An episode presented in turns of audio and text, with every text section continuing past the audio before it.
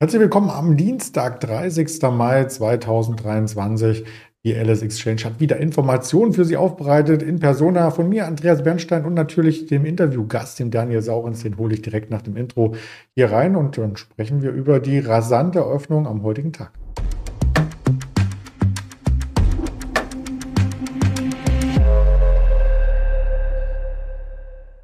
Das ist natürlich nur eines von vielen Themen. Wir werden auch über viele Aktien sprechen, doch zuvor der Risikohinweis. All das, was hier publiziert wird, ist reine Informationsverarbeitung, keine Anlageberatung, keine ähm, Handelsempfehlung. Und da holen wir den Daniel gleich mal dazu. Guten Morgen. Guten Morgen. Ja, so ein Early Bird äh, lohnt sich tatsächlich. Das haben wir auch gestern gesehen, denn da gab es den Ausbruchsversuch. So ähnlich wie an Christi Himmelfahrt ging es erst einmal nach oben gestern mit dem DAX, aber die Kraft reichte dann doch nicht aus. Also es fiel alles in sich ein bisschen zusammen, wieder unter 16.000 und genauso sieht es auch heute Morgen aus, oder? Ja, die Signale für die äh, Bären werden besser, könnte man sagen. Denn im Grunde war das ja gestern äh, freie Fahrt für alle, die äh, auf steigende Kurse aus sind. Sie hätten ein leichtes Spiel gehabt. Äh, Feiertage sind umsatzschwach, vor allem der Pfingstmontag ist umsatzschwach. Da hätte man den DAX ja durchaus mal Richtung 16,3 wieder oder noch höher ziehen können. Ist nicht passiert. Und das macht in der Tat all jenen Hoffnungen, die äh, auf die äh, Short-Seite setzen und sagen, ähm, eigentlich war dieser Ausflug auf ein Rekordhoch an einem ähm, Feiertag beziehungsweise an umsatzschwachen langen Wochenende äh, der Fehler und nicht das, was wir jetzt sehen. Und das Ganze hat natürlich auch seine Ursache. Wir haben eine Einigung im US-Schuldenstreit, die aber sehr wackelig ist. Das Ganze muss in den Kongress äh, und das wird ja ganz spannend zu sehen sein, wie man da die einzelnen Abstimmenden überzeugen möchte, wenn man sich das so überlegt, äh, wie die Leute drauf sind in den USA und wie auch da die Befindlichkeiten sind und ähm, dass das ja nicht so ist wie in Deutschland, wo sich Opposition und Regierung äh, zwar kontrovers gegenüberstehen, aber da wird vorher ein Kompromiss ausgelotet. In der Re Regel funktioniert das dann, wenn man ähm, im, äh, was zusammen hinbringen muss. Aber das wird schon interessant, ob das in den USA klappt. Also das ist pending, das ist äh, noch nicht ausgemacht und genau das spielt der Markt gerade. Also sehr vorsichtig. Und ich bezweifle auch, ob dann eine wirkliche und endgültige Einigung so den Riesenschub nach oben auslösen wird, denn die Märkte sind äh, deutlich überkauft immer noch und sie werden von immer weniger getragen. Wir gucken ja nachher noch auf ein paar Einzelaktien, aber ich habe mal eine Info vom letzten Freitag mitgebracht. Da haben wir uns mal angeschaut, äh, für die Schalte heute auch, speziell habe ich es nochmal rausgesucht, ähm, wie das an der Nasdaq denn aussieht. Ähm, denn äh, KI ist ja das große Thema, das habt ihr in den letzten Tagen auch gespielt, aber wie sieht es denn in der Marktbreite aus? Und da gab es letzte Woche 191 neue 52 Wochen Tiefs und 52 neue Wochen Hochs. So, und das ist natürlich ähm, nicht so richtig dolle. Dazu gab es äh, einen Anstieg im VEX, äh, der war auch sehr spannend zu sehen.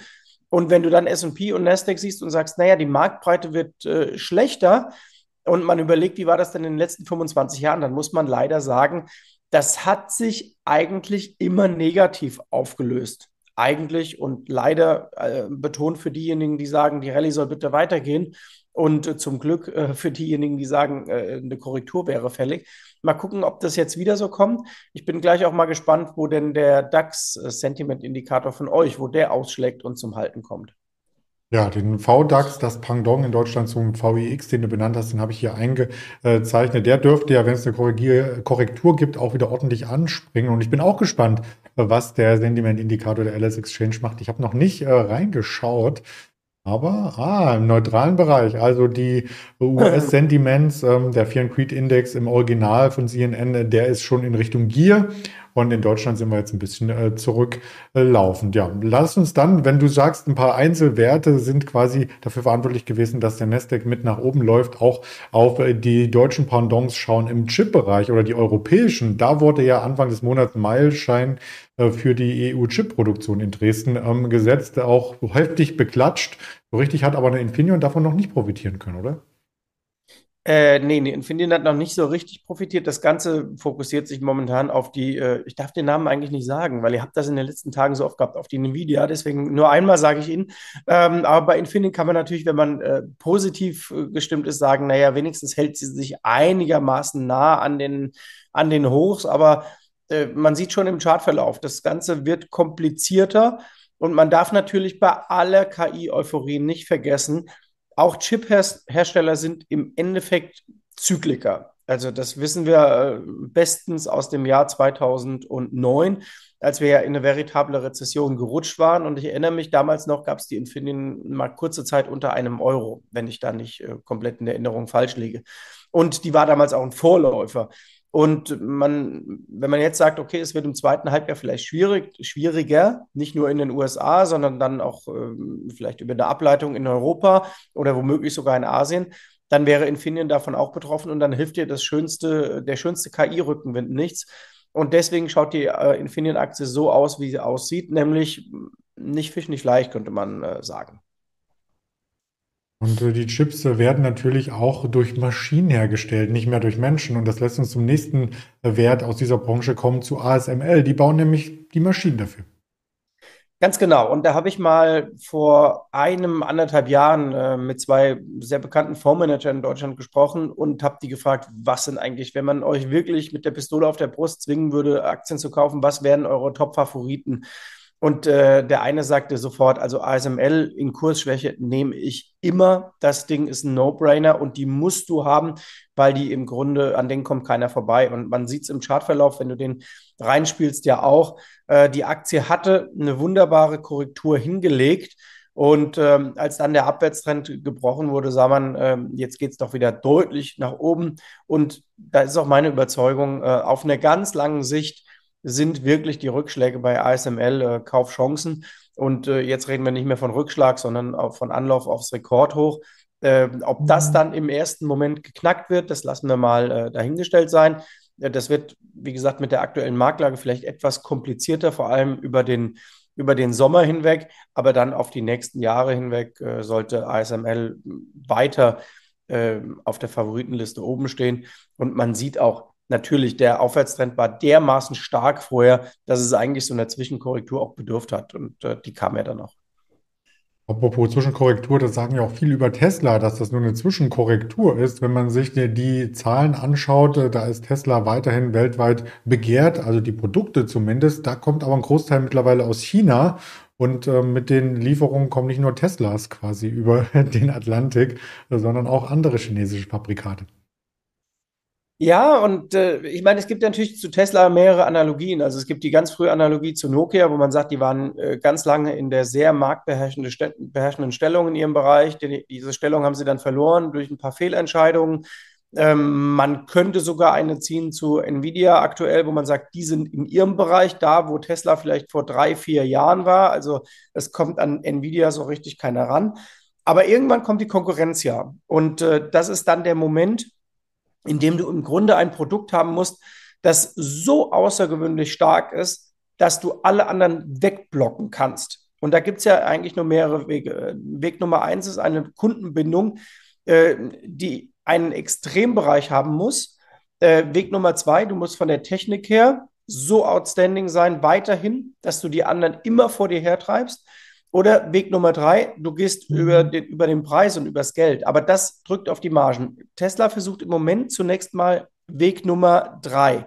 So, das heißt, sie sagen, naja, wir drücken die anderen weg, indem wir immer wieder Rabatte geben, dann kaufst du keinen VW, kaufst einen Tesla. Das mag wunderbar sein, nur, du hast es schon gesagt, jetzt kommen eben die Chinesen auch dazu und denen ist es wurscht, die sagen, ja, Tesla wird billig, werden wir billiger. So, das ist dann dieses Red Race nach unten.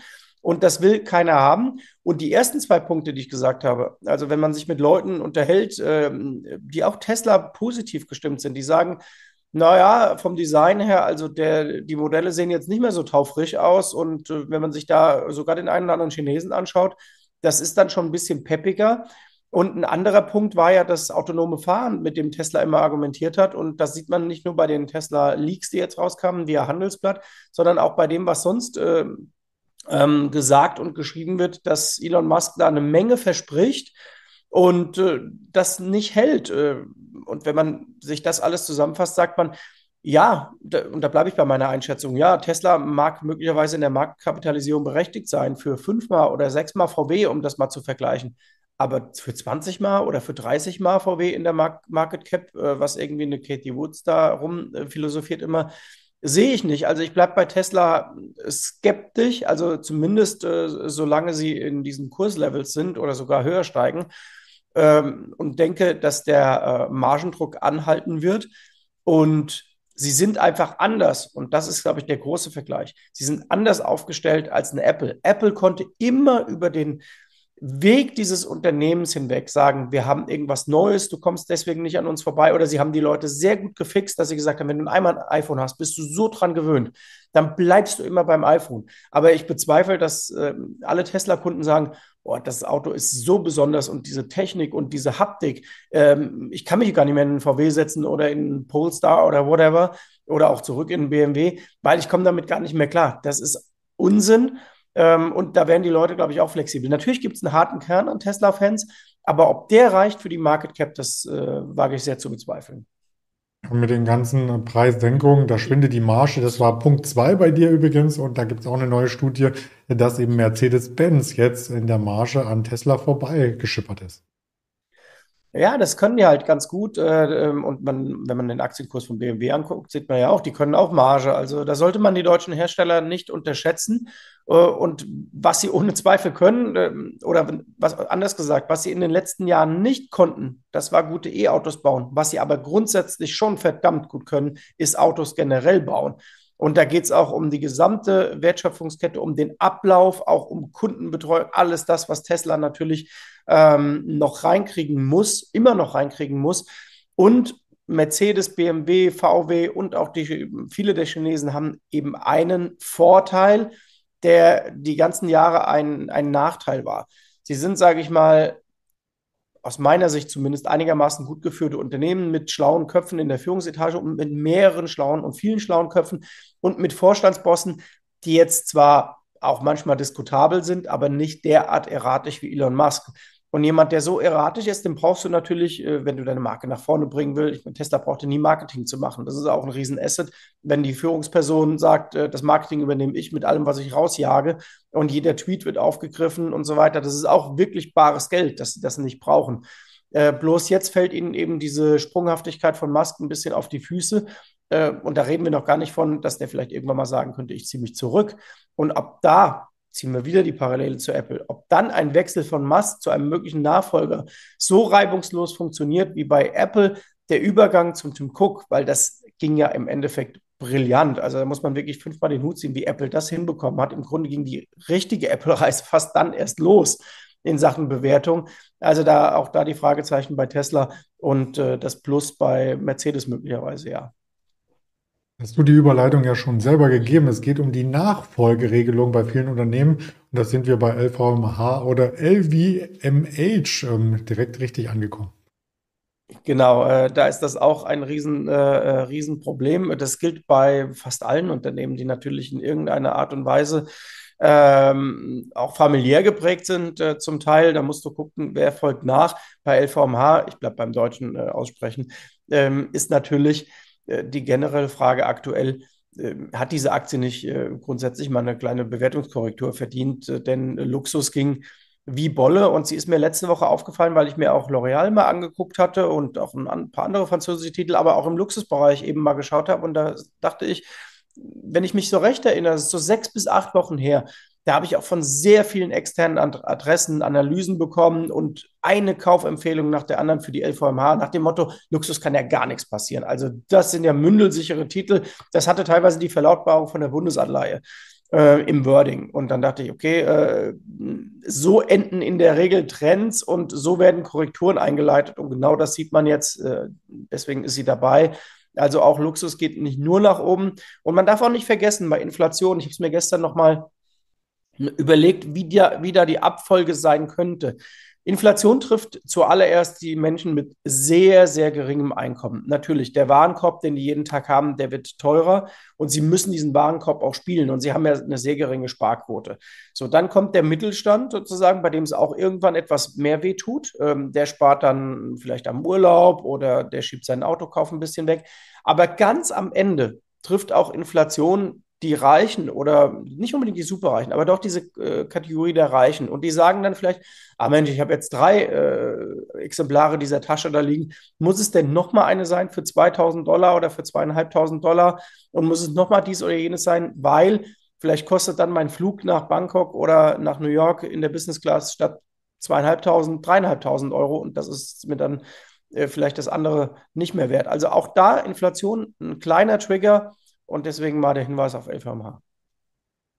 Ja, und vielleicht ist dann auch wieder der nächst, die nächste Story mit äh, sicherer Hafen, äh, der Versicherungsbereich. Äh, die Münchner Rück hat zum Beispiel auch gesagt, äh, das Gewinnziel diesen Jahr steht. Genau, und die Münchner Rück, äh, wir haben gestern auch, äh, weil ich wusste, dass wir die heute bringen, habe ich mir mal angeguckt, wie sieht es denn bei der Profitabilität aus bei der Münchner Rück und äh, mit der Bewertung. Und da sieht man zum Beispiel bei uns in den Auswertungen, dass die Münchner Rück weitaus besser äh, daherkommt als eine Swiss Re zum Beispiel und äh, deswegen von der Bewertung absolut okay ist. Übrigens in den letzten zwei Quartalen die Hannover Rück noch ähm, äh, profitabler unterwegs. Also auch das ein sehr starker Titel aus Deutschland und was für die Münchner Rück einfach spricht. Äh, ich glaube, es sind 25 oder 30 Jahre mittlerweile, in, der, in denen man die Dividende entweder gleich gehalten hat oder erhöht hat. Münchner Rück hat die Dividende nie gekürzt seit den 90er Jahren. Und ähm, da darf man nicht vergessen, da war ein Jahr wie 2009 drin. Damals waren die Versicherer unter massivstem Druck äh, und 2010 auch noch. Und selbst da keine Dividendenkürzung. Also das ist wirklich der Wahnsinn an Beden Dividendenbeständigkeit. Äh, ist ein Langweiler, die Münchner Rückaktie in den meisten Zeiten. Ähm, war sie im jüngsten Aufwärtstrend nicht. Jetzt ist sie auch nicht mehr günstig, das kann man nicht sagen, aber diese Dividendenrendite sorgt dafür, dass im Grunde jeder Rückschlag bei denen, äh, ähnlich wie, der, wie bei der ASML, die wir hatten, einen Kauf äh, darstellt. Im Moment halt, äh, wie gesagt, äh, sie ist äh, auf der kurzen Sicht überzogen. Und ähm, da muss man, wenn man jetzt neu einsteigen will, vielleicht ein bisschen abwarten, ja. Und damit kommen wir beim Thema Abwarten auch auf die Wirtschaftsdaten heute zu sprechen. 11 Uhr ganz viel aus der EU. Wir haben das Verbrauchervertrauen, wirtschaftliches Vertrauen Industrievertrauen und den Geschäftsklimaindex und nachmittags 15 Uhr dann die Immobiliendaten aus den USA Immobilienpreisindex, Case Schiller Index und das Verbrauchervertrauen Konferenzboard dann 16 Uhr. An Quartalzahlen geht es ab heute richtig los an der Wall Street mit nachbörslicher Judith Packard mit Hewlett Packard Enterprise. Das wurde ja so ein bisschen geteilt. Und am Mittwoch geht es weiter mit äh, Salesforce, CrowdStrike und so weiter. Werden wir auf alle Fälle auf den Social Media Kanälen auch mit updaten. In dem Sinne sage ich ganz lieben Dank an dich, Daniel Saurens, und eine spannende Börswoche. Ja, danke schön. Ähm, bisschen, hoffe, ich bin nächste Woche nicht mehr verschnupft. Aber das Schöne heute, wir haben während unserer Schalte den DAX fast auf 16.000 wieder gequatscht. In diesem Sinne, guten Handelstag. Bis dann. Ciao.